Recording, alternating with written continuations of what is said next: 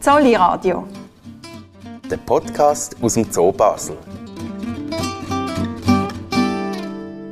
Herzlich willkommen beim Zolli Radio. Mein Name ist Lukas Meili. Und ich bin Jenny Dage.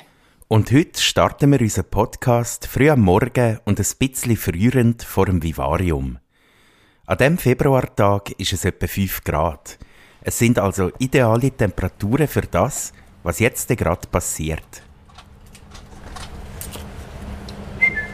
Morgen.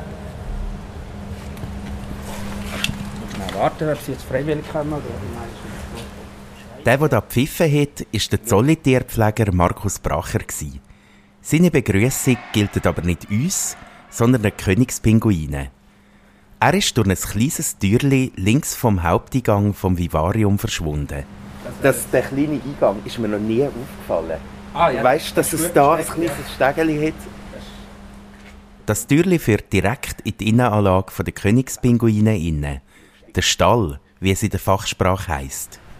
Hey, gehen wir schnell rein schauen. Mhm. Mal Bescheid geben. Der Markus Bracher geht zu den Königspinguinen inne. Es geht ein paar Sekunden und plötzlich kommt uns eine ganze Schar Pinguine entgegen. Jetzt geht's los, jetzt man sie.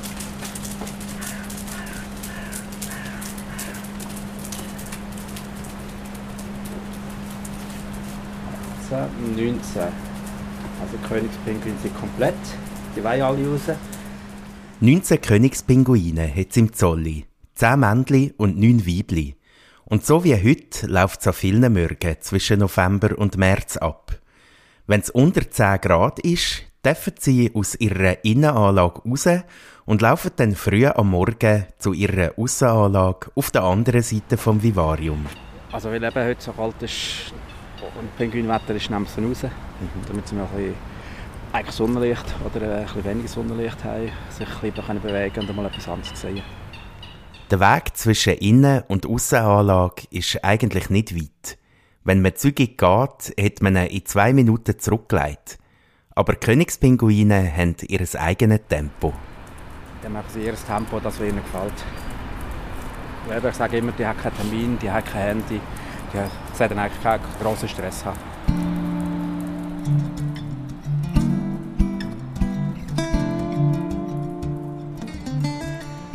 Und so laufen auch wir fast ein bisschen meditativ mit Markus Bracher hinter den Königspinguinen her und packen gerade die Gelegenheit am Schopf, die Tiere etwas genauer anzuschauen.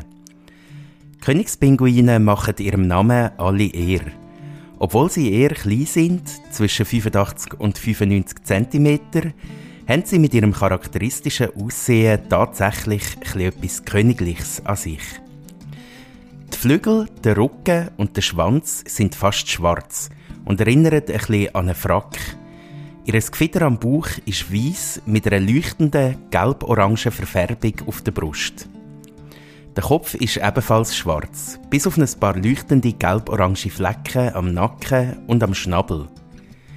Sie sind die zweitgrößte Pinguinart, gerade nach dem Kaiserpinguin. Der sieht sehr ähnlich aus wie die Königspinguin. Bei ihm sind die gelb-orangen Flecken aber nicht so leuchtend. Kaiserpinguine sind etwas grösser als Königspinguine. Im Zolli kann man die beiden aber nicht verwechseln. Der Zolli haltet nämlich gar keine Kaiserpinguine.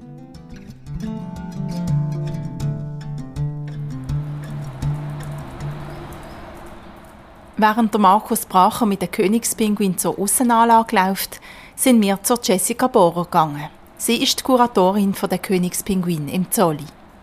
Sie erzählt uns als erstes, dass Königspinguin in freier Wildbahn im subantarktischen Raum leben, auf Inseln rund um die Antarktis, also im Südpol. Hier leben sie in Kolonien, die zum Teil mehrere hunderttausend Tiere umfassen. Ihr Lebensalltag ist prägt von der Fortpflanzung, der Aufzucht der Jungtiere und von der Nahrungssuche. Tiere finden sich in den Kolonien, wenn sie ankommen. Sie haben ein Ritual, wo sie zusammen laut vor sich gehen und zusammen nicht ganz singen. Es ist ein, bisschen heikles Kräften, aber das ist zur Paarbildung wichtig. Und dann kommt es zur Paarung auf dem Land. Sie legen nur ein Ei. Also das ist nur ein Ei pro Jahr, das gelegt wird. Und das wird auf den Fies den älteren Tieren ausbrüten. Das heißt, sie bauen gar kein Nest, sondern sie machen das Ei auf die Füße und untere Hautfalten vorne im Bauch und brüten es so aus. Das machen Männchen und Weibchen, äh, die beide ausbrüten und dann müssen sie das Ei einander übergeben. Rund 55 Tage geht die Bruttour. Dann schlupfen die Jungtiere. Das Interessante bei Königspinguin ist, dass es dauert über ein Jahr, bis ein Jungtier selbstständig wird. Es geht etwa 13 bis 14 Monate. Das heißt, dass jedes Pärle nicht jedes Jahr ein Ei legen und ein Jungtier aufziehen kann. Es gibt höchstens zwei Jungtiere pro drei Jahre. Die ersten paar Wochen verbringen die Jungtiere noch in der Obhut von ihren Eltern. Männli und Weibli wechseln sich dabei alle paar Tage ab. Das eine betreut das Jungtier, während das andere auf die Jagd geht. Nach etwa 40 Tagen gehen beide Elternteile auf die Jagd und verschiedene Jungtiere stehen in sogenannten Krippen zusammen. Ja, das sind alles Jungvögel ab etwa 40 Tagen alt, wo sich zusammendienen und zusammenstehen. Wenn sie noch zusammenstehen, können sie ein bisschen die Temperatur voneinander können sie sich zusammenhudeln und warm halten zusammen. Ähm, andererseits ist es auch, wenn es einen Fressfeind ist es natürlich immer besser, wenn man in einer Gruppe ist. Dann ist es weniger möglich, dass man selber genommen wird. Das ist ein ganz wichtiges Verhalten für junge Königspinguine, weil die älteren Tiere sie eine Woche lang allein an Land auf der Insel zurück.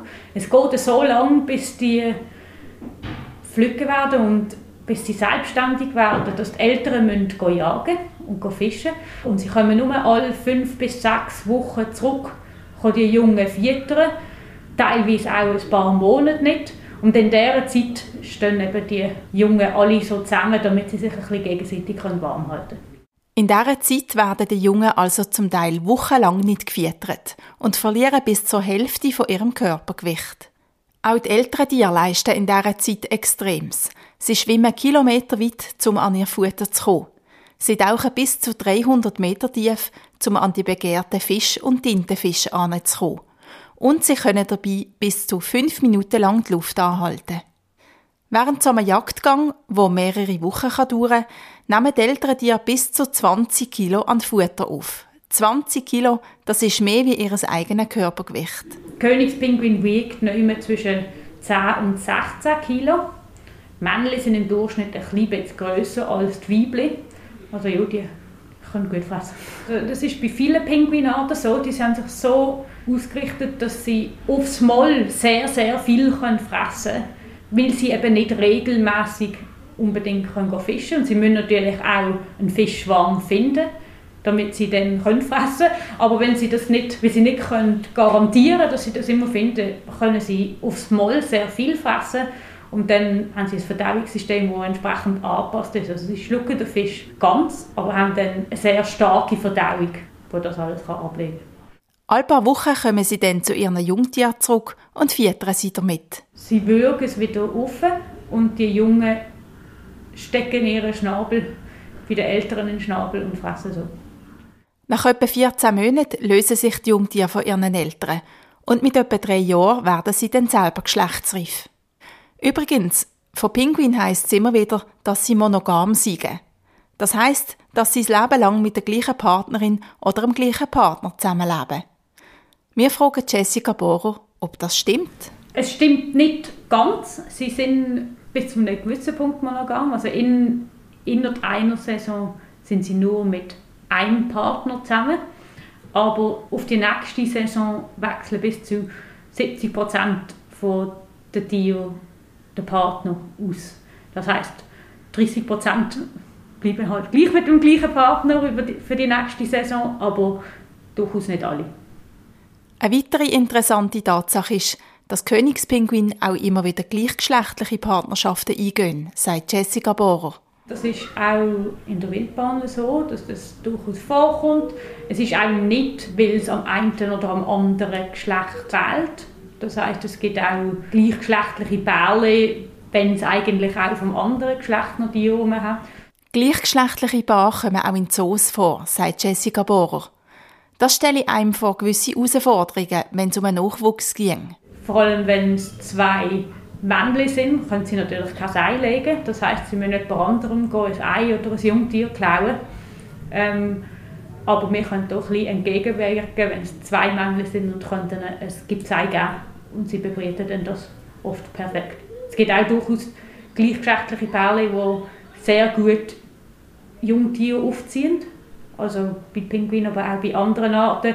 Wenn man ein befruchtetes Ei gibt, zwei Männchen, oder wenn sich halt bei einem Weibli-Weibli-Pärchen das eine Weibli gleich mit einem Männchen gepaart hat, das ist kein Problem, die können das auch zusammen aufziehen. Und Sie sagen, das ist etwas, was eigentlich auch bei anderen Tierarten vorkommt. Also es ist gar nicht so selten. Also es kommt bei anderen Vogelarten definitiv vor. Also zum Beispiel auch Flamingos oder verschiedene Möwenarten gibt es auch gleichgeschlechtliche Bälle.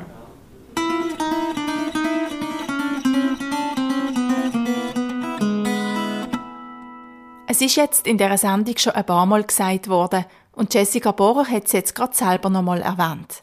Pinguin, die Tiere, die einen grossen Teil von ihrem Leben an Land verbringen und perfekt aufs Wasser angepasst sind, sind keine Säugetiere und auch keine Fische, sondern Vögel. Vögel, die aber nicht fliegen können. Also auf alle Fälle nicht in der Luft.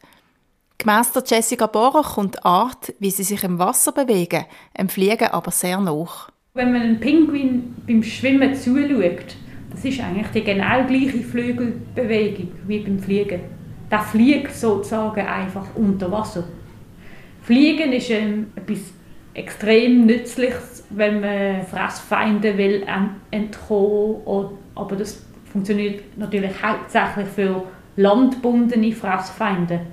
Aber dort, wo Königspinguine leben, gibt es am Land praktisch keine Feinde. Ab und zu gibt es etwas, wo vielleicht einem ähm, Küken oder Ei Schaden können zufügen aber nicht einem wirklich einem erwachsenen Königspinguin. Ähm, und dann haben sie sich einfach komplett verlagert und fliegen jetzt halt unter Wasser. Das ist die einzige Vogelgruppe, wo wirklich alle komplett angepasst sind für ein Leben im Meer und das Fliegen unter Wasser.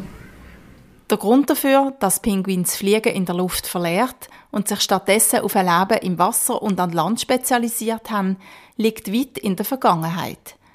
Vor etwa 140 Millionen Jahren, in der Kreidezeit, haben sie sich von anderen Vogelgruppen abgespalten. Also alle, alle heute flugunfähigen Vogelarten stammen von Vorfahren ab, die fliegen Das heißt, es ist nicht unbedingt ein Pinguin gesehen, der können fliegen, aber ihre Vorfahren haben können fliegen. Sie haben das aber durch die Evolution verloren, weil es ihnen eben mehr bringt, dass sie sehr gut können schwimmen und tauchen, so können gewisse Feinde entkommen und natürlich so auch ihr Futter finden. Obwohl Pinguine also perfekt ans Wasser angepasst sind, die kurzen Spaziergänge, die der Markus Bracher mit den Königspinguin macht, sind für sie nichts Ungewöhnliches. Auch in der freien Wildbahn sind Königspinguine immer wieder zu Fuß unterwegs. Ja, das gehört auch zu ihrem Alltag dazu. Natürlich sind sie im Wasser viel eleganter unterwegs. Ähm, dort am Land sehen sie immer ein bisschen tollpatschig aus. Ähm, aber sie laufen durchaus auch ähm, in der freien Wildbahn. Äh, oft nisten sie zwar in der Nähe von Strand, also dass sie nicht allzu weit laufen müssen, aber es gibt Kolonien, die bis zu über einen Kilometer im, so im Innenland weg vom Meer sind. Das heißt, sie können gut laufen.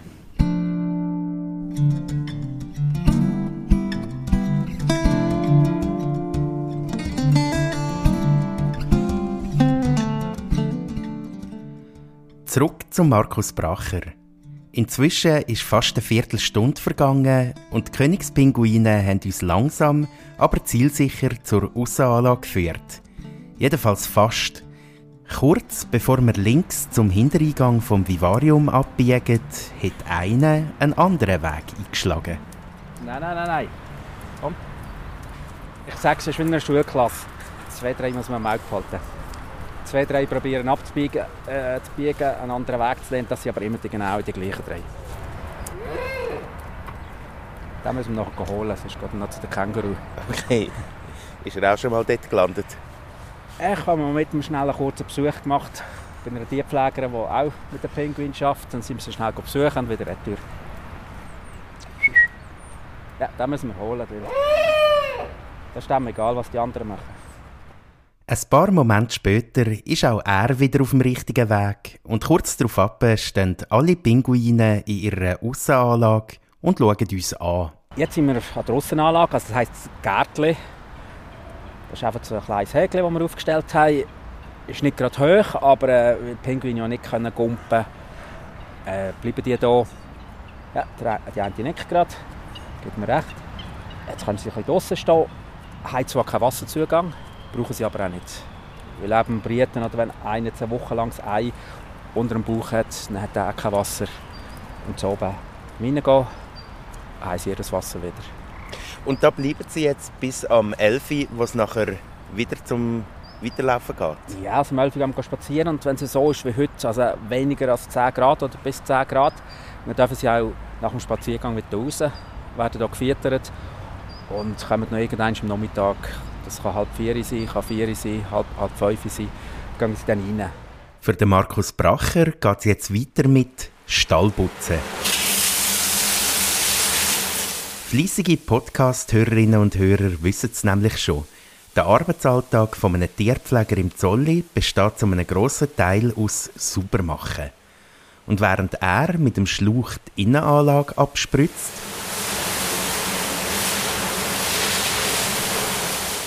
und die große Scheibe putzt.